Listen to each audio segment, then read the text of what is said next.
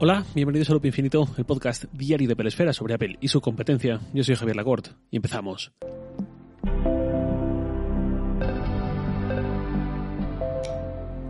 Hace unos días dedico un episodio específico a Apple Pay Later. Algunos me dijisteis que muy bien, que así se habla. Otros me dijisteis, en cambio, que un poco menos de drama, que no es para tanto. Me parece bien, discrepancia y salud, pero como tampoco me gusta quejarme sin más, sin proponer algo mejor, dentro de la tremenda osadía que es proponer algo mejor a Apple, pues simplemente quería apuntar algunas ideas. No en torno tanto a Apple Pay Later sin más, porque el recorrido que tiene eso es el que es, y dentro de lo que es, creo que Apple lo ha hecho muy bien, insisto, dentro de lo que es, sino más bien lo que decía en aquel episodio, al papel que Apple quiere tener en nuestra relación con el dinero.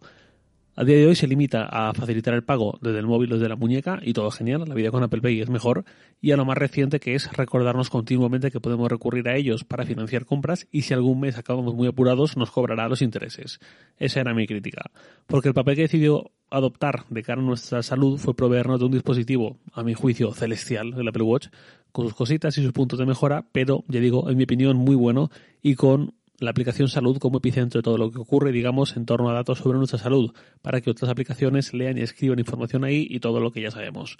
En cambio, el papel de cara a nuestra salud financiera es esto, es Apple Pay, genial, maravilloso, y Apple Pay Later, pues ni tan genial ni tan maravilloso, sobre todo por cómo llega, por esa facilidad de inmediatez extrema para el endeudamiento generalizado y por no venir acompañada de nada más. Y lo que decía, quejarme proponiendo. En este caso, ¿cuál podría ser esa relación de Apple con nuestras finanzas? ¿Qué papel podría adoptar ahí? En primer lugar, una aclaración creo que un poco necesaria, que es que esto de Apple Pay Later no convierte a Apple en un banco.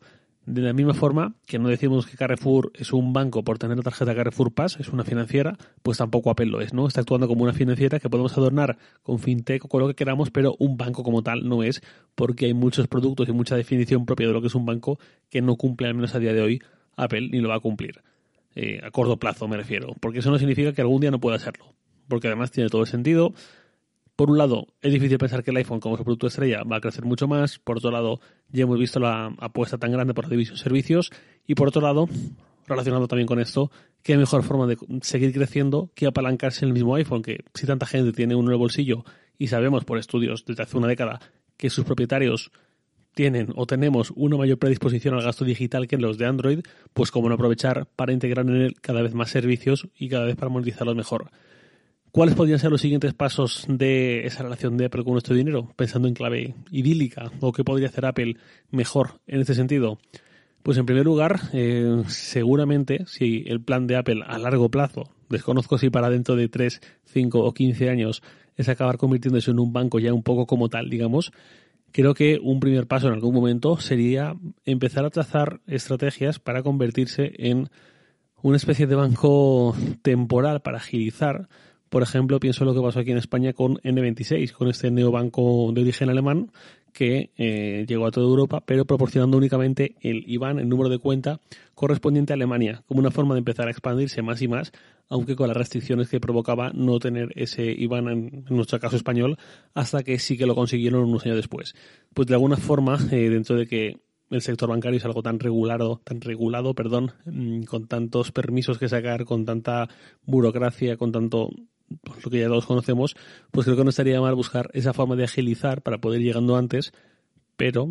estoy pensando en Apple. Apple es la que tiene Apple News, por ejemplo, que todavía no ha salido prácticamente de Estados Unidos y cinco o seis países más, u otro tipo de servicios que cuesta mucho a Apple sacar esa internacionalización como tal. Pero bueno, por aportar una idea, es que si en algún momento quiere convertirse en un banco como tal, pues hay medidas que ya hemos visto en varios neobancos, he puesto el ejemplo de N26, pero hay más, para agilizar esto y eh, tomar ciertos atajos de cara sobre todo a una expansión antes de dar pasos más allá. Otra propuesta muy clara, muy evidente, es convertir alguna aplicación nativa en torno al dinero en un gran panel de gestión del dinero, digamos, con todos nuestros movimientos y tal, pero sobre todo con la conciencia en el centro. Es decir, que el enfoque de esta aplicación sea que seamos muy, muy conscientes de lo que estamos haciendo con nuestro dinero y cuál es nuestra salud financiera en cada momento. Hay aplicaciones de terceros o servicios o fintech o como lo queramos llamar. Eh, pienso, por ejemplo, en Fintónica, en el caso de España, que es también un poco eh, muy similar en este, en este sentido. Tiene un gran panel de información que lo que busca es que seamos conscientes, incluso comparándonos de forma anonimizada con el resto de gente, digamos, eh, de nuestro país, de nuestra edad, de nuestro, bueno, diferentes métricas, para compararnos y ver en qué nivel estamos respecto a ese promedio, ¿no? Si estamos en una salud financiera mucho mejor que el promedio, similar, inferior, etcétera, pues algo así, quizás no con ese tinte que mm, en el caso de Apple quizás no le sentaría también de cara a la privacidad y lo suele presumir, pero al menos sí que eh, nos haga ser conscientes de ciertas métricas y muchas formas de contar con nuestra salud financiera, digamos, eh, pues de alguna forma que seamos muy conscientes, ¿no? Ese para mí tendría que ser claramente el, epicentro, el sentido, el propósito de una aplicación así. Más allá de eso, también mm, creo que es necesario tener información súper abundante, muchísima, muchísima información, pero lo suficientemente simplificada. Es decir, con mucho trabajo de interfaz para que no abrume y no sea una interfaz hostil y no veamos tantos datos que nos mareemos y no sepamos ni siquiera qué es importante y qué no, o nos te pereza recorrer tantísima información, pero que eh, pues sí que esté el mensaje muy simplificado en el buen sentido y sea poderoso. Eso es algo que creo que la aplicación salud podría ser un buen punto de partida. Seguramente tiene también bastante que mejorar de cara a ser una aplicación por sí misma, más que un epicentro o un hub de información, pero creo que sería una buena, un buen punto de partida. Luego también, clarísimamente, si queremos pensar en salud financiera, pues creo que habría que dar cierto protagonismo al ahorro y crear algo como las metas de ahorro. Muy, es algo muy sencillo, no es nada nuevo, pero no, puede, no podría llegar un servicio que se preocupe por nuestra relación con el dinero sin esas metas de ahorro, o bien sea porcentuales en los ingresos mensuales, o bien sea en, en, euros numéricos como tal, a final de mes, a final de trimestre, como sea, con recordatorios, con una especie de tutor virtual que se ofrezca para quien lo quiera, no todo el mundo tiene por qué quererlo, pero al menos que sí que tengamos esa opción para recurrir a él y que podamos, eh, pues eso, saber qué tal vamos respecto a nuestros objetivos. Luego también, por supuesto, un análisis claro de nuestro gasto para sugerir medida de control. Es decir, eh, pues estamos a tal día de tal mes, tú tendrías que ir por aquí y realmente vas por aquí, ¿no? Recuerda que eh, estás gastando quizás más de lo que debes, o intenta ajustarte, o intenta prever los próximos gastos anuales que vienen una vez al año, pero son más gordos de lo habitual, todo esto, ¿no?